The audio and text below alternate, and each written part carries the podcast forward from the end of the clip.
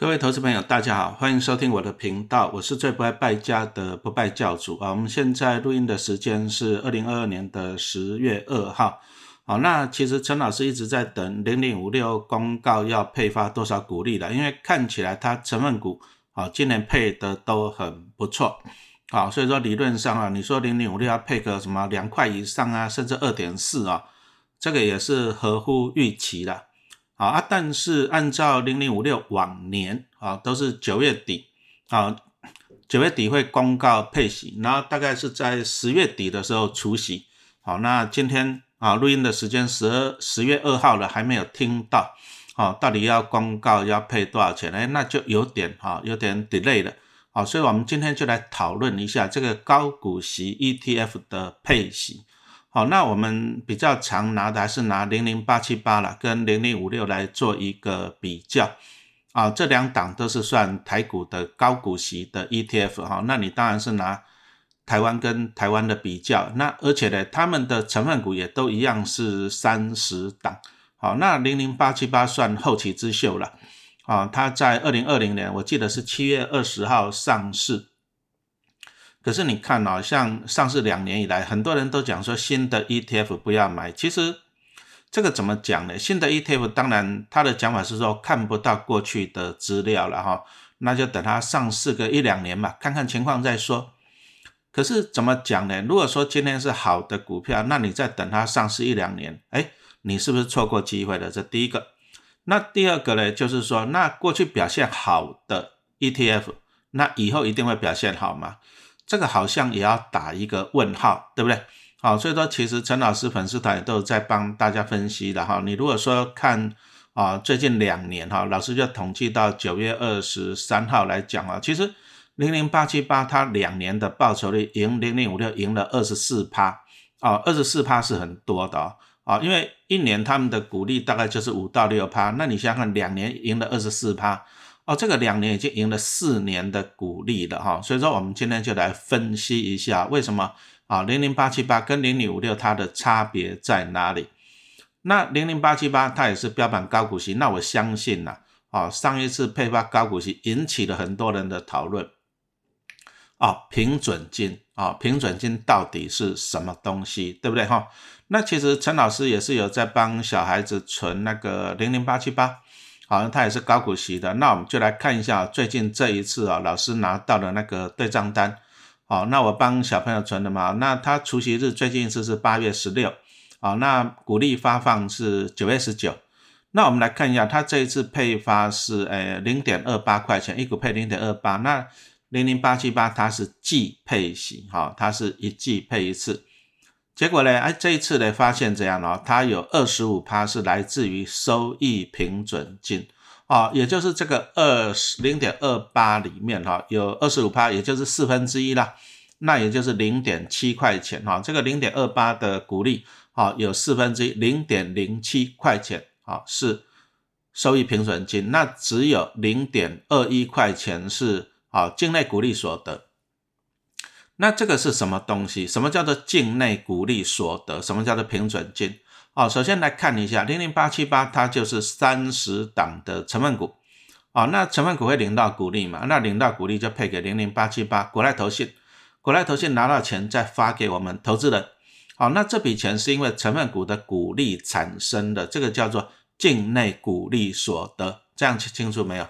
所以理论上来讲啊，其实一档好的 ETF，我们讲实话，它这个要很纯，因为很简单呐，它就是领成分股的股利再来配给我们，哦，所以说这个境内股利所得这个纯度越高越好，哦，纯度越高，其实就很像说你去外面喝果汁嘛，那你看它是标榜什么百分之百纯果汁，哦，还是只有百分之十的，那你当然是希望是百分之百的嘛，对不对？哦，所以说你拿到股利单的时候，你要关注一下，哦，它的股利单里面了要关注一下。那一般的股利来源有很多种啦，第一个就是股利所得，我们刚刚讲的这个越高越好，就表示它越蠢啊，就是说它的成分股配的股利比较啊够够它分。那接着你还会再看到一个什么？哎，收益平准金，啊，零零八七八，我们看到一个叫做收益平准金，好，那这个平准金又是什么东西呀？那老师刚刚已经算给大家看了，它配的零点二八，那投资人当然喜欢它配多一点嘛，零点二八，那当然越多越好啊。注意哦，它是季配息的哈，一年配四次。可是你看哦，它如果说扣掉我们刚刚讲的二十五趴的平准金啊，那它的怎样呢？股利就只会剩下零点二一。那我请问你，如果你是投资人，你看到零点二一，你是会什么样的心情啊？配的不好啊？啊，你看到零点二八的，哎，还不错，还不错哦，这样子。哦，所以说其实它为了要维持，第一个就是为了要维持高股利了，让你看起来很迷人。哦，所以说呢，它就是这样，零点二一的啊境内股利所得，再加上零点零七的收益平准金。好，那你这样你就可以看到零点二八了。好，那这样子就很迷人了嘛，对不对？好，因为因为那个零零八七八，老师现在录音的时间大概是股价大概是十六块钱。好，那十六块钱，那你看啊，它如果配零点二八的话，对不对？好，那一年可以配多少？好，大概就你就把它乘嘛。好，零点二八你把它乘以四，四八三十二四一十，好，一点一二。那你把一点一二你再除以现在的股价，大概十六块多哦，那这个平均年值率就六趴多哦，这样看起来就迷人了。好，这样清楚没有？啊，但是它如果说没有配发这个零点零七的收益平准金。好，那只有配零点二一的，那那这个就打折扣了，就只有剩下这样七十五帕了嘛。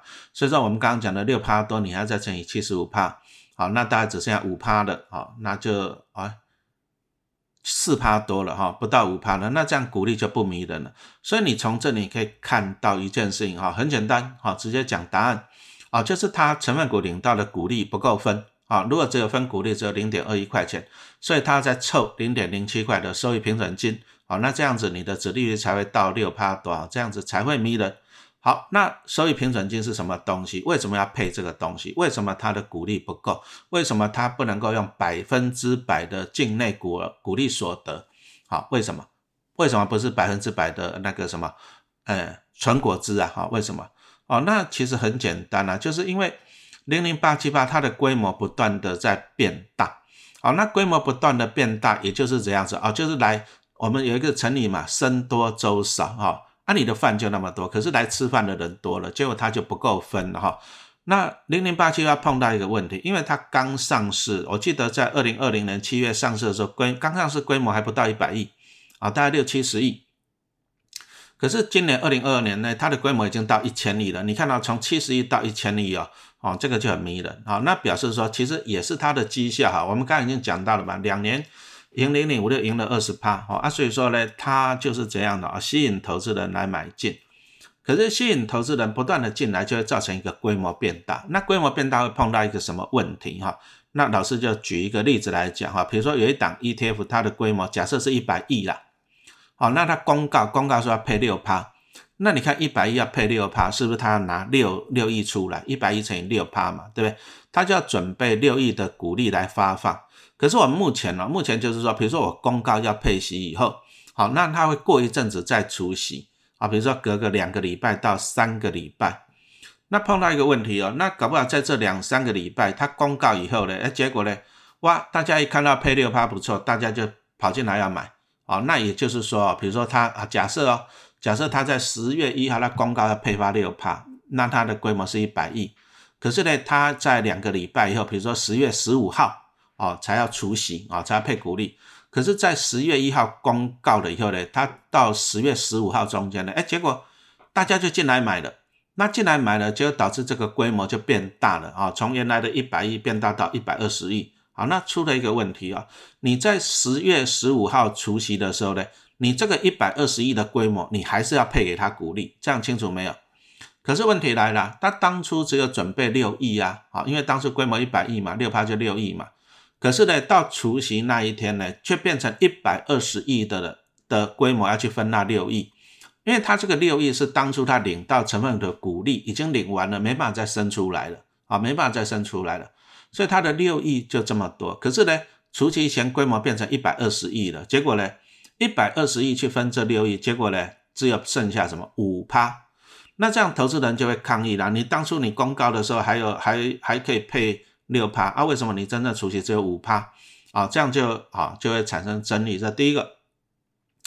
那第二个，你对长期投资的人啊，我本来我就是长期投资啊，啊，你当初你已经答应了你要配给我六趴啊，结果因为后面进来的人来分，啊，结果害我的股利被稀释了，那这样子对长期投资的人来讲呢，也不公平啊，没有错吧？那那怎么办？啊，那怎么办？好，所以说呢，后来他们就是有一个平准金这个机制的。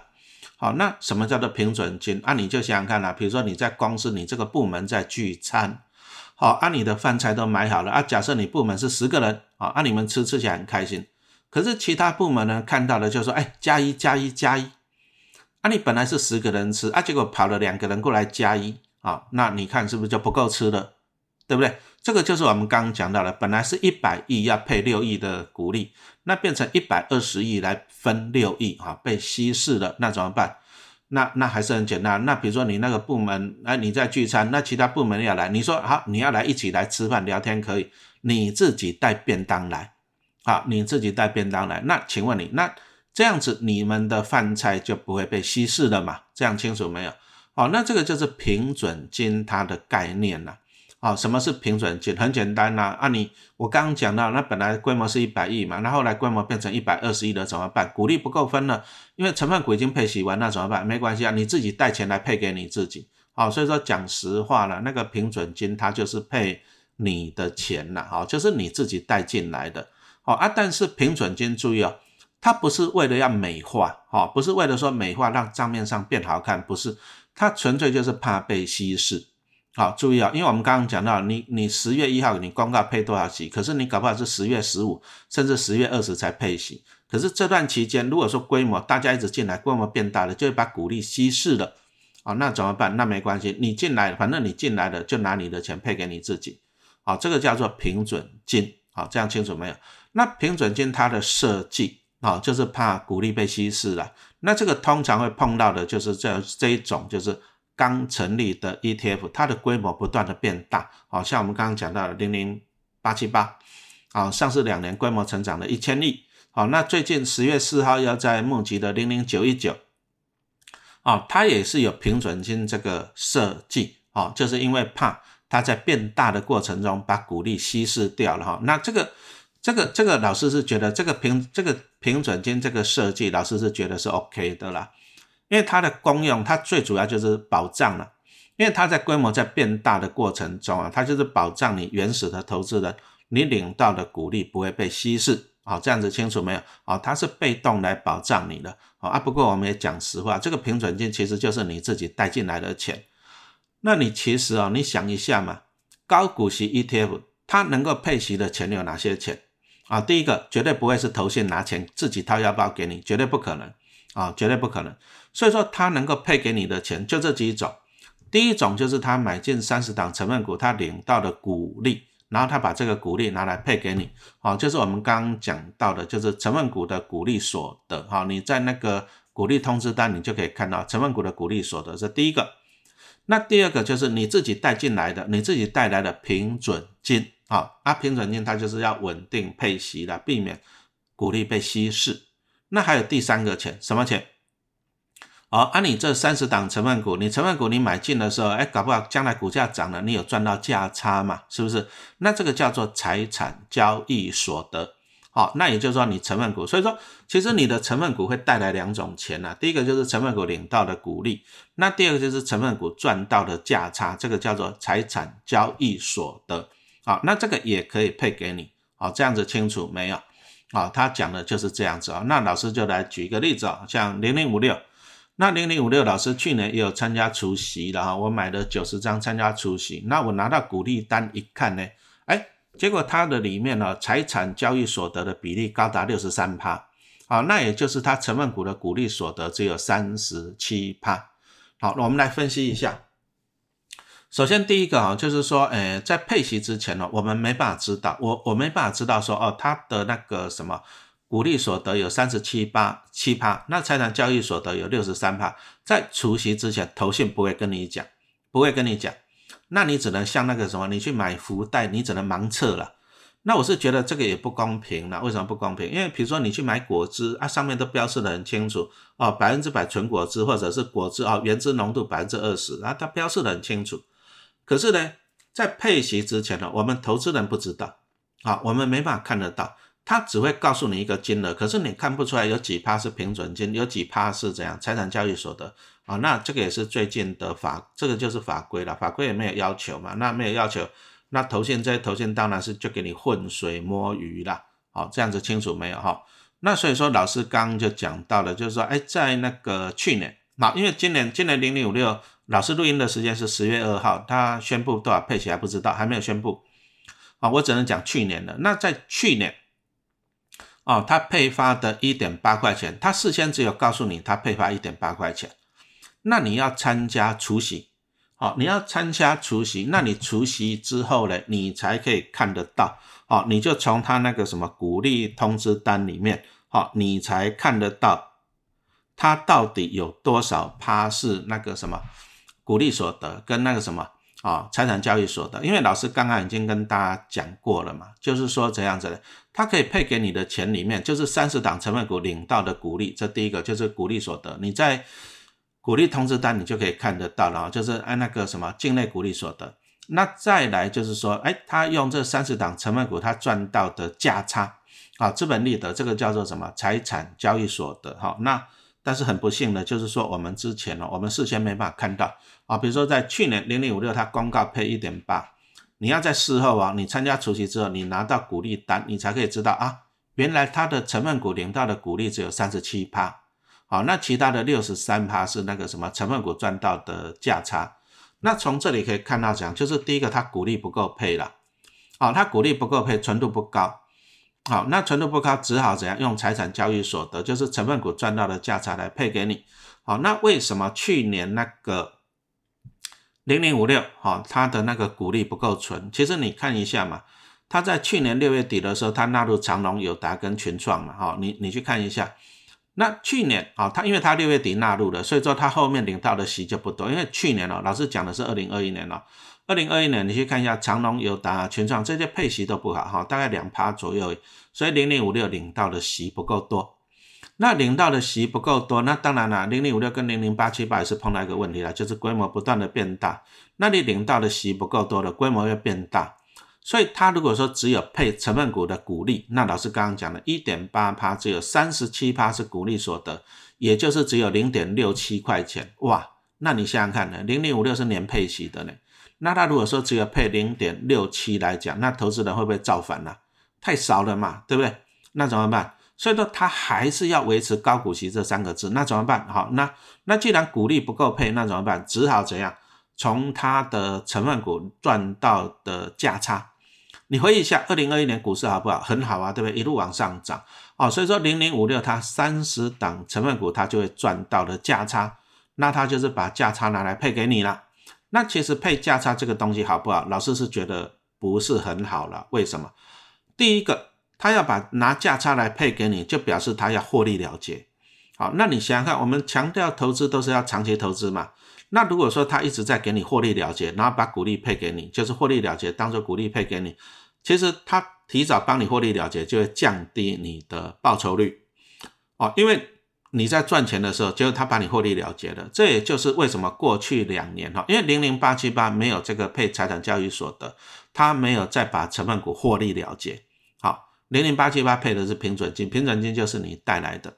但是零零五六呢，因为它没有平准金的机制，所以说它只好配财产交易所得。所以零零五六为了维持高股息，它就不断的帮你投资的获利了结。那在上涨的过程中，不断的获利了结，就会造成报酬率的降低了。好，那这个也就是过去两年哦，这个零零五六输给零零八七八输了二十趴的原因之一，因为它一直在发放财产交易所得啊。其实你如果有兴趣，你去调查一下零零八零零五六吧，我记得大概二零一八年开始哈，如果记错原谅一下哈。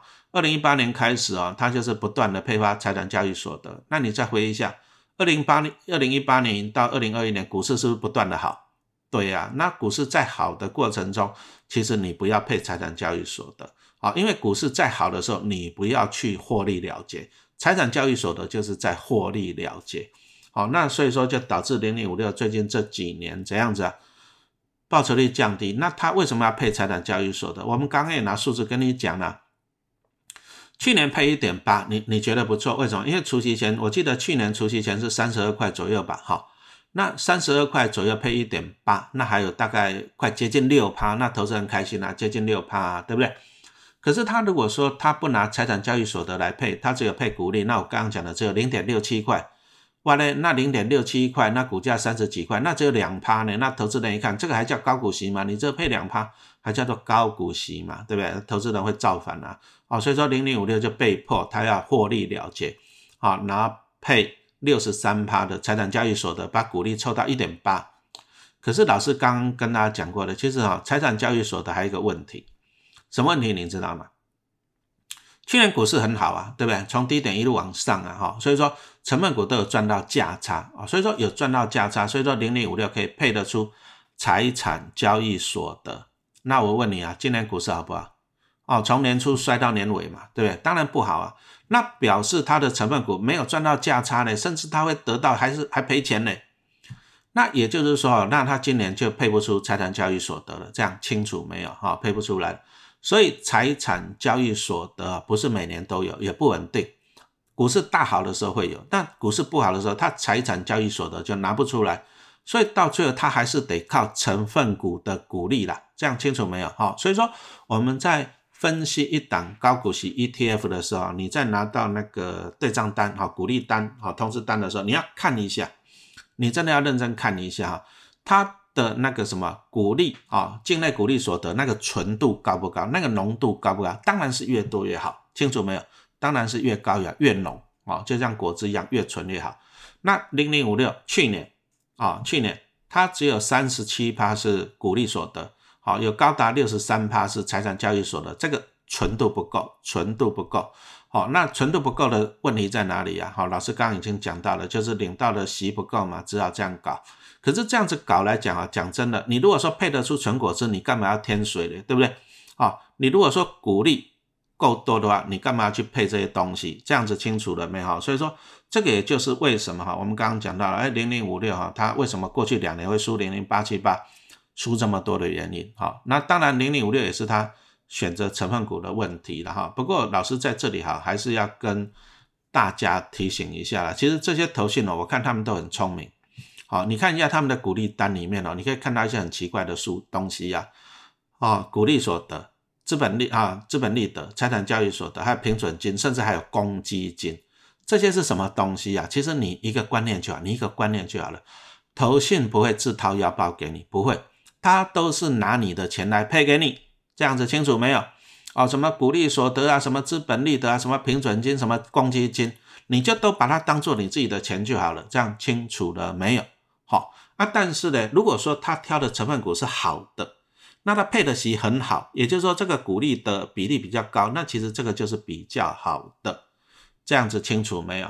好，所以说其实你如果长期追踪老师的粉丝团，我对零零五六的意见就是说，第一个，他选择的成分股就容易选到这种景气循环类股了。你看一下他在去年六月底哦，他选到了长隆，那他去年买进长隆时是一百五十几块钱。那现在长隆呢，还是一百五十、一百四十五、一百四、一百五左右，股价没变吗？错，因为长隆减资减掉了六成，它的股票少了六成呢。它去年买在一百五十几，现在一百四十几，可是它股票少了六成呢。好，那这个就导致零零五六股价从去年的三十几块钱，三十六、三十六块多，跌到现在二十五块多。好，这个就是零零五六的原因，因为它它就用预测方法来选股，就选到这种景气循环类股。好，那再来就是老师刚刚跟大家讲的，就是因为台湾投资人很喜欢高股息嘛，那投信呢就给你高股息，哦，股利所得不够配，就拿财产交易所得配给你，就是不断的帮你获利了结，配股利给你。可是这个就会伤害到它的报酬率，哈，因为它不断的获利了结。好，那零零五六啊，它上市十五年了，它是从两千零七年十二月上市的，好，那现在是二零二二年了，那你看了两千零七到二零二十五年了。它上市的时候是多少钱？二十五块。好，那老师录音的时间十月二号是二十五点七八。好，那十月底，它因为它可能会配超过两块，可是啊，注意啊，你不要看到两块钱你就很开心。为什么？好，假设哦，假设它配两块，那用股价，比如说现在二十五点七八去算，好，比如说明天配两块，那今天是二十五点七八，我告诉你，明天的开盘价参考价是二十三点七。它还是会把两块钱扣掉。除息就是把股息从股价中扣除，所以其实它配再高没有用啊，因为它股价会被扣掉啊。所以说你股利跟股价你加起来都一样啊。你除息前是二十七点啊二十五点七八，你除息后拿到两块钱，但是股价是二十三点七八七八，你加起来是一样的。哦，这样清楚没有？这个就是它的除息的计算方法。所以说不要看到高股息就去追，因为你除息前跟除息后你的总价值不会改变。这样清楚没有？哈啊，但是因为台湾投资人就很喜欢高股息啦，那投信就投你所好嘛。啊，你既然喜欢高股息，我就配高股息给你，我就拿什么平准金呐、公积金呐，拿什么财产交易所得啊，我就把它凑凑很大来配给你。啊，你看到你喜欢就去追，啊，你去追追了以后呢，我的规模就变大。投信就是要规模变大，因为规模越大的话，它可以赚到更多的经理费用啊，它可以跟你收更多的钱哦。所以说，告诉你，你不要看到了高股息就觉得它很好，因为老师还是一样嘛。我们拿零零五六做例子，对啊，它过去几年都维持高股息呀，可是它在两千零七年十二月它上市的时候是二十五块。那现在又回到二十五了，那除息后搞不好只剩下二十三块多。哎，那你有没有想到，两千零七年那时候大盘是多少？八千点。那现在大盘是一万三千点呢，大盘涨了五千点，结果零零五六的股价反而倒丢回去了啊！除息后你可以看到二十五块以下了，还倒丢回去了，这样清楚没有了？好，所以说其实你看到这样十五年来，其实你你价差搞不好你还赔钱呢。可是可是大盘是涨的呢，这个很好玩哦。十五年来，大盘从啊两千零七年底，大盘从八千涨到现在一万三千点。可是零零五六啊，除息后啊，我讲的是除息后哈，搞不好从当初零七年股价二二十五块，除息后呢，搞不好股价只有二十三块多了。哎，股价还逗 Q，可是大盘涨了五千点呢。这个就表示说哈，第一个老师刚跟大家讲到了配财产交易所得，不断的获利了结啊，这个是第一个原原因了。那第二个原因就是啊，讲真的啦，他从去年纳入这些景气循环类股，他纳入长隆，老师刚刚讲到了六成的股票蒸发了，因为它减资嘛，可是股价还没有上去啊。好，那他在去年底十二月的时候又纳入那个阳明，那你你自己去算嘛，去年十二月底阳明跟现在阳明股价又跌多少了？好，那也就是他他选到了从二零二一年开始选到的这些景气循环类股，他还选到什么中钢、中红，反正你去查一下，他在。二零二一年六月，他纳进了那些成分股，就最近这两次的啊成分股，你会发现哦，其实他赔掉蛮多价差的，好，那就影响到零零五六它的股价了，好，它的净值就下来了哈。所以，我们这一堂课，我们是跟大家分析哦，就是因为大家都很喜欢高股息，所以说这些投信呢，它就会投你所好啊啊，但是这个股息你要去看它的浓度。哦，你不要看到果汁一很大桶一桶，你就很开心，搞不好里面百分之九十是掺水，是掺那个什么化学药品。我们当然希望说你鼓励很大一桶，而且它是纯果汁嘛，对不对？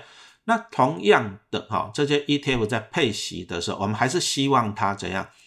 哦，它最纯的就是它配给你的股利里面哈，它都是什么境内股利所得越纯越好。好，这个第一个。那再来呢？平准金哈，它是为了，因为它在规模变大，所以说它怕被稀释，所以说它要配平准金。那不过其实零零八七八陈老师是估计的，它后面平准金的比例应该会越来越少了啦，因为它现在规模一千亿了嘛哈，应该也稳定了。稳定以后呢啊，平准金用的就会比较少了哈。那再来就是零零五六，我会持续观察了，因为它就是过去几年都配那个财产交易所得，不过今年应该不不会配财产交易所得，因为。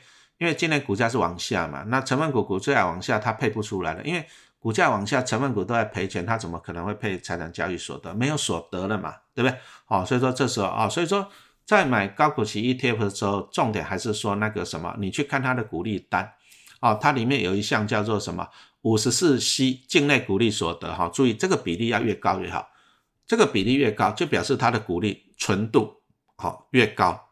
那再来，你不要只有看到。高股息、股利高，你要去看它整体的报酬率啊，清楚了吗？好，我们刚刚讲到了，哎，零零八七八啊，过去两年赢零零赢零零五六赢了二十趴，这个就是啊报酬率。